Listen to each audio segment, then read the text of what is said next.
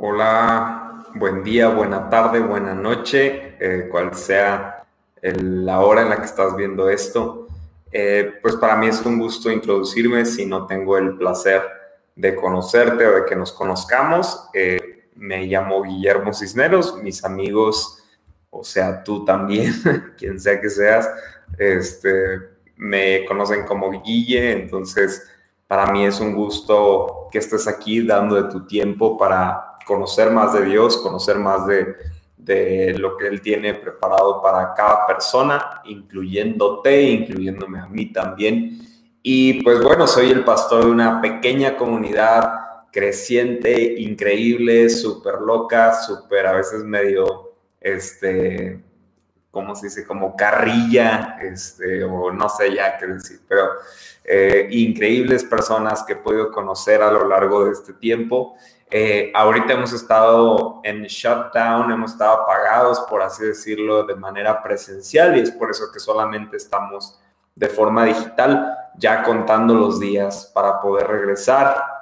Eh, me da tanto gusto que ya eh, pronto regresaremos, no sé cómo será, si les soy honesto, estoy nervioso de que vaya a suceder, pero sabemos que cuando Dios está presente, todas las cosas se ordenan y se ponen en su lugar, ¿no? Entonces, el día de hoy quise eh, dar un poquito un giro eh, en, el sermón de esta, de esta mañana, tarde, noche, no sé en qué hora estás viendo este video, pero quise dar un poquito un giro eh, a un tema que ahora estuvimos hablando el, lunes en, nuestro crew que se llama La vida y enseñanza de Jesús, donde estamos estudiando el libro de Marcos. Entonces, Hoy vamos a estar hablando de eso, pero antes de arrancar, ¿qué te parece si oramos súper rápido? Dios, te doy gracias por este tiempo. Te pido que me uses para expresar tu palabra de la mejor forma, eh, que yo no interfiera en lo que tú quieras hablarnos y que tu palabra sea la que traiga claridad al corazón de las personas y que pueda motivarnos, animarnos, eh, reprendernos si es necesario en algo que estamos eh, viviendo en nuestra vida, pero lo que sea que pase para que podamos alcanzar y seguir tu voluntad. Te doy gracias eh, por cada uno de los que están aquí. Bendícelos, eh, habla a sus corazones, a sus vidas. Eh, si están pasando por enfermedad, te pedimos por tu sanidad en ellos. Dios te doy gracias en el nombre de Jesús. Amén y amén. pues bueno, quisiera arrancar con el versículo que está en Salmo 42, 3, que dice, día y noche solo me alimento de lágrimas mientras que mis enemigos se burlan continuamente de mí, diciendo, ¿dónde está ese Dios tuyo? ¿Dónde está ese Dios tuyo? Y quise arrancar con esta pregunta, ¿dónde está tu Dios?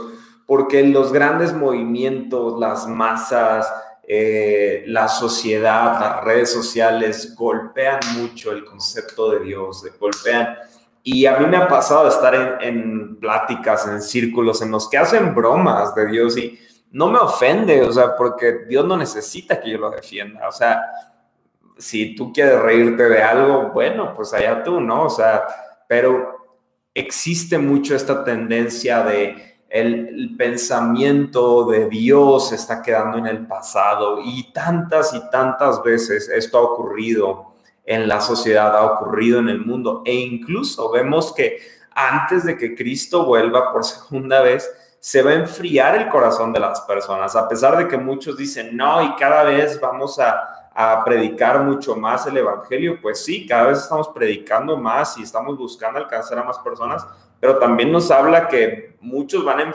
eh, eh, enfriar su corazón para el Señor.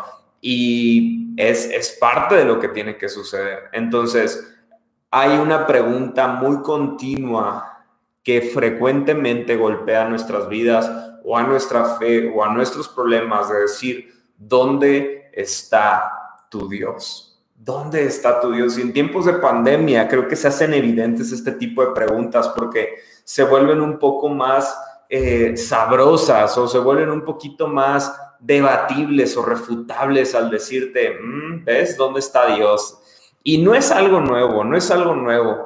Y como les decía, vamos a estar hablando porque el lunes eh, que tuvimos el crew de la vida de enseñanza de Jesús, como ya les dije, literalmente les dije ya a los que se conectan de que de estos pasajes no voy a hablar mucho porque el domingo quiero hablarlo. O sea, cuando lo estuve leyendo antes de tener nuestro, nuestro crew, dije, wow, aquí hay cosas increíbles, entonces las quiero hablar a todos. Este, entonces, hoy es ese día. Entonces vamos a leer Marcos capítulo 8. Voy a leer del versículo 1 al 13. Estoy leyendo en la versión NTV. Entonces dice así. En aquellos días, como había una gran multitud y no tenían que comer, Jesús llamó a sus discípulos y les dijo, tengo compasión de la gente, porque ya hace tres días que están conmigo y no tienen que comer. Y si los enviare en ayunas a su casa, se desmayarán en el camino, pues algunos de ellos han venido de lejos. Sus discípulos le respondieron, ¿de dónde podrá alguien saciar de pan a estos aquí en el desierto? Él les preguntó, ¿cuántos panes tenéis? Ellos dijeron siete, entonces mandó a la multitud que se recostara en la tierra y tomando los siete panes y habiendo dado gracias, los partió, dio a sus discípulos para que los pusieran delante y los pusieran delante de la multitud. Tenían también unos pocos pececillos, los bendijo y mandó que también los pusieran delante. Y comieron, se saciaron, recogieron de los pedazos que habían sobrado siete canastas. Eran los que comieron como cuatro mil y los despidió y luego entrando en la barca con sus discípulos vino a la región de Dalmanuta. Eh, versículo 11, vinieron entonces los fariseos, comenzaron a discutir con él pidiéndole señal del cielo para tentarle. Y gimiendo en su espíritu dijo, ¿por qué pide señal esta generación? De cierto os digo que no se dará señal a esta generación. Y dejándolos, volvió a entrar en la barca y se fue a la otra ribera. Entonces, qué increíble historia, qué increíble historia porque no sé si recuerdan, pero ya a este punto en el Evangelio de Marcos ya nos narró la alimentación de los cinco mil. Y esta alimentación de los cinco mil fue la primera ocasión en la que ocurrió algo así, o sea, que hubiera mucha gente y que con pocos recursos se alimentara a muchas personas. Y esto a mí me encanta porque sí no solamente nos habla de algo físico, de, cómo Dios multiplicó los panes, sino también es algo que a mí me mueve mi corazón, incluso más en este tiempo de, de redes sociales y todo, de cómo es que Dios con poco puede hacer mucho, incluso alimentar espiritualmente a las personas no necesita de mucho, Él con poco puede hacer muchísimo. Y entonces aquí lo interesante es que eh, normalmente yo creo que la mente humana nos dice, si la primera aparición de mucha comida fueron 5 mil, híjole, entonces la segunda van a ser como la alimentación de los 80 mil, ¿no? Y aquí me encanta que la primera fue los 5 mil y la segunda los 4 mil. Y eso me encanta porque Dios no dice, chin, híjole, no, es que en esta hay menos gente, no, pues ya mándalas a su casa. No, todo lo contrario, dice, hay menos gente que la vez pasada, vamos a volverlo a hacer. Y eso me encanta porque a veces creo que Dios... Eh, trabaja, al menos lo ha hecho en mi vida, que muchas veces yo, yo he dicho y he pecado en decir con mi boca de que es que creo que a Dios no le interesa intervenir en esto en mi vida, porque no es tan relevante. Y algunos pudiéramos caer en esa tentación de, de creer que porque no es tan escandaloso o es menor que lo que otros han experimentado con Dios, quizás Dios no va a intervenir en eso. Y, es chistoso, pero nosotros como cristianos podemos estar en el modo en el que vivimos nuestra fe, podemos estar diciendo y pegando gritos por dentro, diciendo, ¿dónde está Dios? Entonces, cuando viene la gente y cuestiona dónde está tu Dios, lo único que hacemos es asentar y decir, no sé, no sé dónde está Dios. Pero entonces, ¿qué ocurre aquí o por qué, por qué estoy tocando este punto? Porque durante que estaban en esta situación en la que fue la alimentación, se recogieron las cestas, vemos que sube Jesús a una barca, va a otra región y cuando llega ahí había un grupo de fariseos que se enteraban de lo que Jesús estaba haciendo y estaban en la disputa de entender si Jesús era o no era el Mesías, si era o no era el ungido de Dios. Y se me hizo súper interesante, Dani eh, eh, gemelo eh, que se conectó ahí en, el crew del lunes, nos habló una parte del Talmud, que son las costumbres, más de 500 reglas y costumbres de los judíos que agregaron a, las enseñanzas de, la Biblia. en esas enseñanzas, en una parte que se refiere hacia el Mesías, me encantó, yo, yo no lo recordaba o quizás ni lo sabía, no me creo que sí lo había leído alguna vez, pero no me acordaba de ese detalle y Dani nos lo compartió el lunes, en el que ahí dice y menciona muy claramente las, algunas de las, de las cualidades o virtudes que tendría el Mesías en esas reglas que ellos mismos escribieron. Entonces es muy interesante porque delante de sus ojos estaban viendo que él tenía las cualidades del Mesías, pero total. Entonces, durante esta búsqueda de entender si Jesús era o no era el Mesías, estos religiosos se acercan a Jesús viéndolo hacer milagros, viéndolo hacer cosas que nadie antes había hecho y ocasionalmente le dicen, danos señales en el cielo. Danos señales en el cielo. ¿Y a qué se referirían con ese tipo de señales? Vemos señales en los cielos en otros momentos, como, no sé, cuando Elías hace descender fuego, cuando la nube de la presencia de Dios seguía y guiaba al pueblo de Israel en el desierto, la columna de fuego. Vemos señales en el cielo. ¿Qué había de las señales del cielo? Las señales del cielo podrían estar representando poder. Muchos aquí dicen, y algunos comentaristas hablan que quizás ellos en las señales del cielo podrían querer esta, esta señal del cielo que dijera que Él era el Mesías. Y lo más loco es que cuando Jesús fue bautizado, dice que descendió el Espíritu en una forma de paloma, no sabemos si literal era una paloma o se vio algo como si fuera una paloma, pero el chiste es que dice que descendió el Espíritu sobre Jesús y se oyó una voz que decía, este es mi Hijo amado en el cual tengo complacencia, a él escuche, ¿no? Y, y ahí está la señal del cielo, ahí estaba la señal del cielo y hubo gente que lo vio, hubo gente que estuvo ahí. Pero entonces, ¿qué está pasando aquí? Porque no quieren milagros, no quieren increíbles palabras, increíbles mensajes. Entonces ahí es donde quizás no quieren una señal del cielo. ¿Te ha pasado que hay gente que se acerca a debatirte o a cuestionar algo, pero que realmente no quieren escuchar la respuesta? O, quizás no cuestionar. Quizás, eh, no sé, la, pregunta más típica en mi contexto actual, ¿no? eh, Cory que se me acerque y me diga, oye Guille, me veo bien. Oye Guille, me veo bien. Y, y, como hombre, ese, es otro, es punto de aparte, ese es consejo personal. Cuando tu esposa te pregunte si se ve bien, le dices que sí, punto. Pero bueno, ese es otro tema. Pero en ese tipo de preguntas hay, hay como que un tema, porque quizás no te están preguntando si se ven bien. Quizás la pregunta no es esa, quizás hay algo antes de todo esto. Y yo siento que algo así me estaba pasando con los fariseos, porque siento que realmente ellos no querían ver señales en el cielo.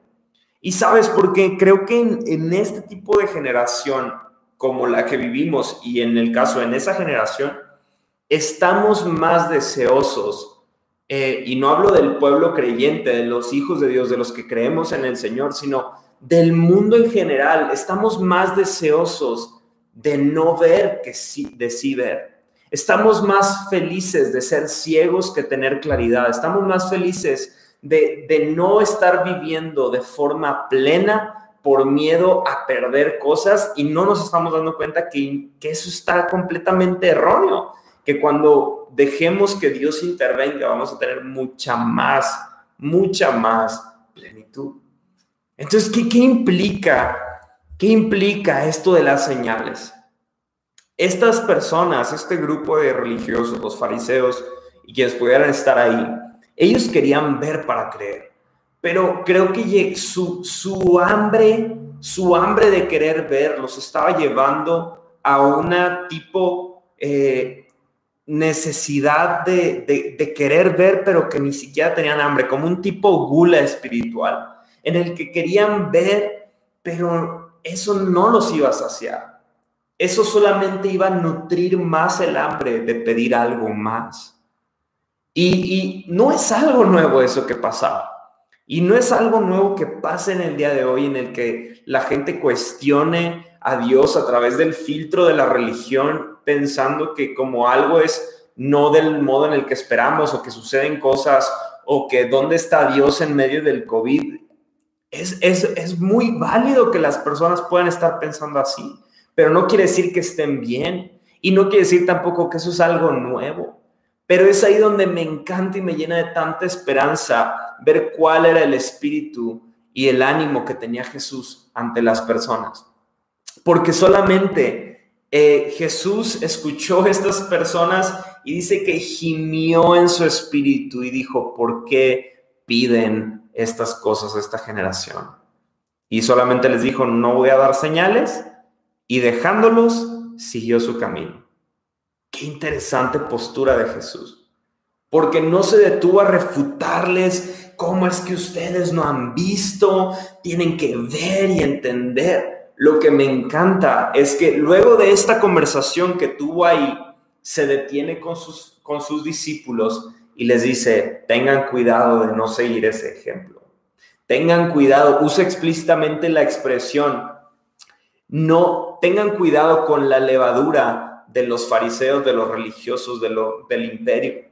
Tengan cuidado de caer en ese juego de porque no veo o no entiendo, empiece a cuestionar lo que sí veo y pude experimentar. No caigan en ese juego porque es un, un juego sin final. No caigan en ese juego. ¿Qué esperanza me trae eso? Que mientras Jesús ve cómo lo rechazan muchas personas, él se sienta y toma tiempo con aquellos que están buscando conocerlo y les muestra que hay detrás de cada palabra, cada mensaje, cada temporada que ellos puedan estar enfrentando. Señales habían, habían muchas señales, pero no eran suficientes para todos. Quizás tú y yo en este tiempo podamos estar delante de señales evidentes, pero que no son evidentes para todos porque quizás tú y yo veríamos esas cestas llenas de panes multiplicados y gente que está siendo no solo nutrida físicamente, sino espiritualmente, eso lo veríamos como una señal increíble porque es la promesa que estaba en Isaías de quien había de ser el Mesías. Pero para los fariseos esa no era una señal basta, total y absoluta. Qué interesante porque es el mismo Dios, es, es Dios para, para, para los discípulos y cómo, qué interesante es ver la perspectiva con la que los fariseos lo están viendo. Es el mismo Dios, pero la perspectiva de cada uno de ellos modifica el modo en el que pueden conocer a Jesús. Y eso es algo que creo que ahorita está golpeando mucho a nuestra sociedad, a la iglesia, que estamos ante un Dios todopoderoso que tiene el control absoluto, que tiene poder. Sin embargo, la perspectiva que yo tengo de Él me puede estar separando de entender y disfrutar de lo que Él está haciendo. Qué interesante. Seguir a Dios por las señales que vemos nos volverá ciegos y hambrientos. Ese afán de estar viendo y viendo y viendo me volverá ciego. Llegará un momento en el que mi sorpresa, mi, mi, expectativa estará totalmente hueca y vacía. Y yo seré como una, una persona con gula espiritual en la que como y como y como señales y veo como mensajes, como prédicas, como todo. Y nada me sacia porque mi hambre y mi, y mi vista está totalmente nublada por mi fe hacia lo que puedo ver. Y Dios siempre nos querrá llevar a una fe, eh, pues a la fe, literalmente, a lo que es la fe, que es creer sin necesidad de ver. Y lo, más increíble de esto es que no sé cuántos de ustedes que están aquí, pero yo he podido experimentar con tanto, tanto amor ese, esa satisfacción de haber creído y después ver cumplido aquello que creí cuando era imposible. Y yo no sé tú, pero yo quiero seguir siendo de esos que creen, porque la visión que Dios me ha dado para incluso esta ciudad, para este país, incluso si Él nos permite, para este mundo, quizás yo no la veré con mis ojos, pero nosotros tenemos que aprender a ver lo que otros lograrán concretar. Nosotros tenemos que aprender a tener esa visión a largo plazo, a pesar de que nuestras manos, nuestros pies no lleguen a ese lugar. Qué interesante es que muchos de nosotros podemos estarnos convirtiendo en ciegos y hambrientos que piden por señales a Dios. ¿Dónde está tu Dios? ¿Dónde está tu Dios en este problema? Esa, esa pregunta es, es, es una de las cosas más hermosas que me han pasado. ¿Dónde está tu Dios? Me la han hecho personas en diferentes momentos. Me la hicieron en la muerte de mi madre. Me la hicieron cuando dejé mi sueño de ser futbolista y me fui a un instituto. Hubo gente que me la hizo. Eh, y otros momentos más personales que no, no es el momento ni, ni la plataforma para decirlos. Pero hubo uno en especial que quiero contar ahorita. Cuando era el año 2014 o 2015, yo sentí en mi corazón que ya no era tiempo de estar en, en la iglesia que yo estaba sirviendo, ya creía que yo ya había cumplido como mi etapa ahí, ya mi visión era un poco diferente, hablé con los pastores, les hice saber mi, mi corazón, lo que estaba ahí, y me dijeron, te apoyamos, o sea, el paso que tú creas que tienes que tomar, lo apoyamos. Así que puse, puse varias cartas en la mesa, habían varios planes y dije, Dios, el que tú quieras de ellos, yo, yo, yo camino, yo camino en fe. Y entonces solamente le pedí que se alineara eh, mis autoridades, mi, pastor en ese tiempo, eh, mis, mis padres, mi jefe del trabajo y mi director de la carrera. Y yo pedí eso, dije, Dios, quiero que haya esa esa empatía. Miento, eh, el director de, mi carrera era, era, mi jefe también. Entonces, era Pastor Fer, mi director, mis padres y el pastor que estaba con el que estaba en esa iglesia. Y entonces se lo puse en manos de Dios y dije, mira, yo voy a poner las tres cosas, solo te pido que quiero que todos eh, estén de acuerdo con este paso. Y ahora sí que si tú me quieres llevar a esta parte, si todos están de acuerdo, yo voy a dar el paso, Dios. Y así fue, total, todo se ordenó para que yo fuera a Monterrey. Entonces, regresé a Monterrey luego de haber estado ahí un par de años estudiando el Instituto Bíblico. Y, entonces mi regreso fue diferente porque ya, ya no iba como estudiante de instituto, sino que ahora iba a trabajar y fue una etapa muy padre, pero eh, una de las cosas es que me faltaba un semestre para acabar la universidad y entonces yo estaba muy emocionado por arrancar esta etapa le eché las ganas, hice el proyecto que tenía que hacer con la escuela y ya cuando entregué el proyecto me dijeron, no, pues ya te esperamos al inicio de clases el próximo mes o lo que sea.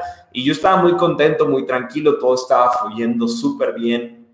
Este, eh, justo, justo estaba terminando eh, el año, estaba cerrando el año y yo cuando hay cierre de año soy mucho de orar, de de pensar, visionar un poco. Y entonces, total, me fui de vacaciones con mi familia a Ciudad de México. Estuvo padre, o sea, fue un, fue un cierre de año muy padre. Me fue muy bien en el proyecto que presenté de la universidad. Todo estaba muy bien. Y entonces, de repente, cuando regreso a Monterrey después de las vacaciones de, diciembre, regreso y literalmente mi director de la carrera de San Luis me habla y me dice, oye, hubo un problema, no puedes continuar tu carrera en, en Monterrey tienes que regresarte a San Luis, tienes que regresarte a terminar aquí y después si quieres te vas de nuevo. Y yo, yo fue como que no, o sea, yo ya me fui a, a Monterrey, yo no tengo de intención de regresar, ¿no? Y entonces él me dijo, pues bueno, tú sabrás, ¿no? O sea, pero tienes que regresar. Y entonces le hablé así a mi mamá, ¿y qué onda mamá? Y mi mamá dice, pues regrésate. Órale, le hablé a Pastor Fer y me dice Pastor Fer de que pues yo creo que pues regrésate, o sea, no pasa nada, o sea, ya fuiste, tienes que regresar, ni modo. O sea, todos me dijeron que me regresara, y, pero había algo en mi corazón, porque cuando yo le dije a Dios, quiero irme, honestamente mi plan ni siquiera era irme a Monterrey. Yo tenía el plan de irme habían otros, otros dos lugares que yo quería irme, uno estaba en Europa, otro estaba en Estados Unidos, yo me quería ir a esos lugares, estaban mucho más padres, por así decirlo, eran experiencias nuevas. Entonces yo dije, Dios, yo me vine a Monterrey porque tú me dijiste, no fue como que un capricho mío nada más. ¿Qué pasa entonces? ¿Por qué, ¿Por qué tuve tanta claridad? Hice todo bien, hice, eh, tomé consejo, no hice nada precipitado. ¿Por qué? ¿por qué ahora me, se me quita todo esto si ya me habían aceptado en la uni? Ya estaba todo fluyendo, ¿qué pasó? Y entonces estuvo muy chistoso porque literal fui a un parque que era mi parque favorito, ahí a caminar, a orar, a pensar. Y estaba orando y estaba diciendo estas cosas que les acabo de decir ahorita a ustedes. Y de pronto solamente sentí de parte de Dios mucha paz. Y me recordó un versículo que yo estaba leyendo en ese momento en el que habla de la confianza en Dios. Y entonces yo dije, Dios, pues si tú me estás dando esta paz, me voy a quedar, me voy a quedar. Y entonces esa semana me dediqué a buscar universidades en Monterrey que me revalidaran materias y que me aceptaran a, concluir con mis estudios ahí. Entonces fui, fui más o menos como unas 18 o 20 universidades en Monterrey y ninguna me revalidaba más de 10 materias. La que más me revalidó, me revalidaba creo que 20 materias y me iban a faltar otras 25 o 30 materias. Pero yo ya a ese punto, si yo me regresaba a San Luis, solamente me faltaban como cinco o seis materias. Entonces, para mí implicaba volver a iniciar a estudiar, volver a desde medio, bueno, media carrera, seguirle allá en Monterrey. Pero yo le dije a Dios, yo estoy dispuesto, yo estoy dispuesto. Si tengo que volver a entrar a estudiar, significa que hay gente en esa universidad a la que yo tengo que alcanzar. Vamos, no pasa nada. Y entonces empecé a hacer los trámites, estuve junto con la directora de la universidad, con el rector, y todos bien encantados, qué bueno, sí, métete aquí a la escuela, te va a encantar, traes buen nivel de inglés, te vamos a meter a tal programa, todo estaba fluyendo, fluyendo, fluyendo. Yo, ah, pues increíble, qué bueno. El costo iba a ser muy similar a lo que pagaba en la universidad, todo estaba fluyendo, yo, yo estaba feliz con eso. Y de pronto, eh, llega el, día, el día final, por así decirlo. Estaba yo eh, en, casa y me habla mi mamá y me dice, ¿qué vas a hacer? Le dije, mamá, me decidí quedar. Pero ¿qué pasó con la carrera? Le expliqué y me dice, perfecto, si esa es tu decisión, sé que no la estás tomando nada más por emoción. Dale, qué bueno, o sea, y qué bueno que se te está acomodando todo, ánimo, ¿no? Y de pronto recibo una llamada de mi director que era mi jefe y es un gran amigo al que yo quiero y estimo muchísimo. Y sé que él eh, esa llamada la dijo porque realmente le preocupaba mi situación. Y entonces nada más me dice, eh, ¿qué onda, qué onda Guille? Te espero mañana ya aquí en, en San Luis. Y le dije, híjole, no voy a ir, no voy a ir a San Luis. ¿Qué? No, no voy a ir a San Luis pero cómo estás tirando a la basura todo por una palabra que Dios te está diciendo, porque le dije, es que Dios puso en mi corazón venirme a Monterrey, sé que esto quizás suena muy raro para ti, pero pues así fue. No, es que ¿dónde está Dios en esta situación? Claro que no, no, no tires toda la basura, pues bueno, al final tú eres el que sabe, que no sé qué. Yo muchas gracias, sé que lo dices pues porque te preocupo, ¿no? Y lo agradezco. Total, cuelgo esa llamada y había mucha paz en mi corazón. Pero literalmente me dijo, si cambias de opinión, te espero a las nueve en el despacho, ya tienes ahí tu, tu oficina, regresas a trabajar, no pasa nada.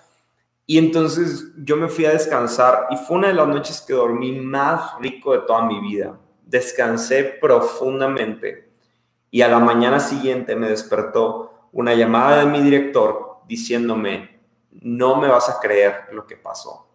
No me vas a creer lo que pasó, Guillermo. De la noche a la mañana, la directora eh, de, de la universidad hizo todos los ajustes que no pude yo hacer, que no se podían hacer para que tú continuaras con la carrera. Entonces, no tienes que regresarte de Monterrey, te puedes quedar allá, vamos a ver la forma en que esto pueda funcionar para que termines tu carrera en cuatro meses. Y así fue. De un momento en el que todo se juntó para decir, no, no va, no va a funcionar. De un momento a otro todo funcionó y Dios me, así como Él puso esa certeza en mi corazón, Él respondió con fidelidad y respondió con esa gracia de aquí estoy, Guille. Qué bueno que confiaste. ¿Por qué te digo esto? Porque aquí hay dos vertientes. Si yo hubiera decidido regresar, escuchar el consejo de estas personas, te aseguro, te aseguro que hubieran pasado cosas buenas. Simplemente de, primer momento, yo sé que yo estaría, habría disfrutado de un poco más de tiempo con mi mamá, que, que no lo tuve, que sí venía yo a San Luis cada que podía, pero pues es diferente que vivir con tu mamá. Yo sé que hubiera yo pasado más tiempo con ella. Hubieran habido cosas tan padres que pudieran haber pasado, pero yo nunca hubiera entendido que a Dios le importaba hasta dónde yo iba a terminar mi universidad. Yo había estado acostumbrado a que los hijos de Dios le pedían cosas grandes, importantes, importantísimas a Dios, no, un tema escolar. Y en este momento lo que Dios me hizo ver fue que Él acomodó todas las cosas para que yo pudiera tener fe y que eso quedara en mi vida marcado como una respuesta de que a Dios le importa lo que está pasando. Si tú y yo nos acostumbramos a pedir esas señales y ahora en cada situación, yo digo, no, yo lo decidí, lo decidí, y entonces porque Dios lo hizo antes de esa forma, yo ahora voy a empujar todo para que suceda de esa forma, te lo puedo casi firmar que no va a pasar porque Dios no es el, de la lámpara mágica que tú lo controlas para, para tú seguir viviendo la forma en la que tú quieres vivir. Cuando Dios te dice algo, es algo, es concreto y tú, tú tienes que descansar en eso y la mayor parte de las veces que a mí me ha pasado ha sido difícil permanecer. Porque es de que, wow, Dios me dijo esto, pero no veo por dónde aquí. Yo mismo puedo estar autosaboteándome, diciéndome, ¿dónde está tu Dios? ¿Y de dónde está tu Dios? Sin embargo, sin embargo, aquellos que pudieron ver las señales, los prodigios, los milagros que hizo Jesús y que eso nutrió su fe, son aquellos que pueden permanecer en medio de cualquier tormenta y saber que no, no tienen que entenderlo todo, no tienen que ver todo, para saber que de algún modo Dios se va a glorificar en esta circunstancia. ¿Qué cuatro cosas puedo ver de Jesús en esta historia que acabamos de leer del capítulo 8 de Marcos? La primera de ellas es que dice que Jesús vio que tenían hambre y que no tenían que comer. Jesús vio que tenían hambre y que no tenían que comer. ¿Qué me habla de eso? De un Dios comprensivo, de un Dios que conoce la circunstancia de la gente que está siguiendo sus pasos. El punto número dos es que Él se detiene y dice, tengo compasión porque he visto que han permanecido conmigo por más de tres días. ¿Qué quiere decir eso? Que Él puede ver a un grupo de personas que en medio de cualquier circunstancia que puedan estar enfrentando preocupaciones, han estado usando todos los recursos que tenían, pensando en que iban a ser suficientes para seguir a Jesús en su paso por el desierto, pero en el desierto da hambre y ellos comieron de su pan y ya no tienen pan y entonces se acabaron el pan, pero al mismo tiempo de que Dios tiene compasión de ellos, dice, sé, soy consciente de que ellos han caminado junto a mí. Soy consciente de que yo doy un paso y ellos dan un paso, de que yo doy 10 pasos y ellos dan 10 pasos, de que yo me detengo a dar una plática y ellos se sientan y escuchan. Yo, yo estoy viendo que están atentos a mí. El tercer punto, el primero fue que es compasivo, el segundo es que es comprensivo, él comprende, él sabe. El tercero dice, no quiero que desmayen. No quiero que desmayen. Eso me habla de un Jesús, de un Dios que se preocupa por nosotros. Porque dice, si los mando de regreso a sus casas en ayunas, no quiero que desmayen a lo largo del camino. No solo es compasivo, no solo es comprensivo, sino que está al cuidado de nosotros. Y el cuarto punto, dice que iban a llegar hasta sus casas, dice, perdón, ese sí no me acuerdo cómo decía.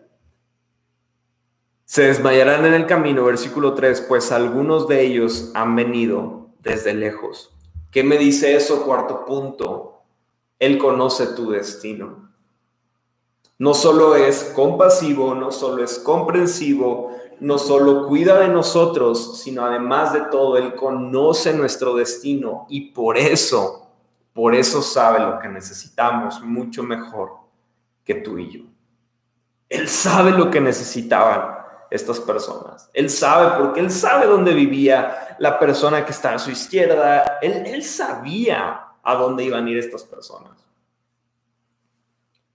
Pero mientras estaba esta alimentación, mientras estaban recogiendo estas cestas, alimentando a todos, recogiendo estas siete cestas en las que era una evidencia de lo que Jesús había hecho. Vemos que en la contracara había un grupo de religiosos en otro lugar que demandaban señales. Dios mostró, Dios mostró estar atento, perdón, es que hubo aquí, se trabó. Dios mostró estar atento a las necesidades. Dios mostró estar lleno de compasión. Dios mostró estar en los más mínimos detalles. Dios mostró que si querían señales, podían ver canastas que quedaron como evidencia de lo que él hizo. Qué impresionante y quizás detallista, pero siete es el número de lo eterno, de lo pleno, de lo de que no hay error, de que todo un proceso completo, siete canastas representaban que todo estaba en control. Yo a lo que te quiero animar hoy, familia, es que no, no significa que yo te lo diga desde un punto de soberbia en el que yo ya aprendí todo. Yo día tras día tengo que seguir aprendiendo a tener esa expectativa de fe de que Dios quiere y Dios puede y Dios está haciendo algo a nuestro favor. Es difícil y es el momento en el que tenemos que permanecer porque todo a nuestro alrededor puede parecer que se nubla, que, que es difícil, que se tensa, que hay personas que nos preguntan, ¿dónde está tu Dios? Pero la única forma en la que tú y yo podremos permanecer ante el cuestionamiento de otros es teniendo canastas vacías que hoy han sido llenas. Es teniendo manos vacías que hoy han sido llenas. Es entender que personas sin gracia, sin intelecto, menospreciados, hoy tienen un lugar en, en, lo eterno, hoy tienen un lugar en el reino de los cielos. Que tú y yo entendamos que vivir con canastas vacías no es un defecto, sino es una oportunidad de demostrar que Dios es el que llena nuestras vidas. Qué interesante y qué impresión me da esto, porque me emociona en pensar que tú y yo podemos estar viendo algo de una forma negativa, pero simplemente basta con que esperemos y sepamos que Dios es compasivo, que Dios comprende, que Dios cuida de nosotros y que Él conoce nuestro destino para que tú y yo entendamos que en medio de la jornada, por más que parezca difícil, Él está ahí. Él no se ha ido en medio del COVID. Oye, ¿y por qué no lo ha desaparecido? Perdón, y esto no es, no busco crear una controversia, pero creo yo que incluso si Dios de algún modo hiciera visible que Él controla el coronavirus, estoy seguro que seguiríamos pidiendo por más evidencias. Y si no lo ha hecho hoy es porque sé que en medio de un plan que hoy quizás no podemos entender, él está usando todo lo que el hombre ha creado para destruir, Él lo utilizará para su gloria. Lo que sí te quiero animar, que sí te quiero eh, fortalecer tu fe es en decirte que estas personas que un día llegaron con canastas vacías al final de su viaje con Jesús de tres días, regresaron a casa con las manos llenas. Y yo quiero animarte a que seas de aquellos que no se quedan a la expectativa solamente, sino que experimentan a un Dios que todo lo controla, que todo lo provee, que en todo momento está a nuestro favor. No importa si estás enfrentando alguna situación difícil, no importa si estás enfrentando una situación crítica en tu fe, no importa si estás enfrentando errores del pasado, problemas, consecuencias que has estado cargando, no importa cuál sea el caso, si tú y yo decidimos poner todo eso a los pies de Cristo, créeme, créeme que de lo que tú y yo vemos como un problema, Él lo verá una oportunidad para mostrar una vez más que Él está a tu favor y no en tu contra. Déjame orar. Dios te doy gracias porque sé que en medio de una generación que grita a, todo corazón, ¿dónde está Dios? ¿Dónde está Dios? Yo sé que tú te estás revelando en los pequeños detalles, en las pequeñas cosas tú te estás mostrando a través de compasión, de amor, tú te estás mostrando en los detalles, tú te estás mostrando supliendo necesidades, tú te estás mostrando de tantas formas a pesar de que no te podamos ver, Dios.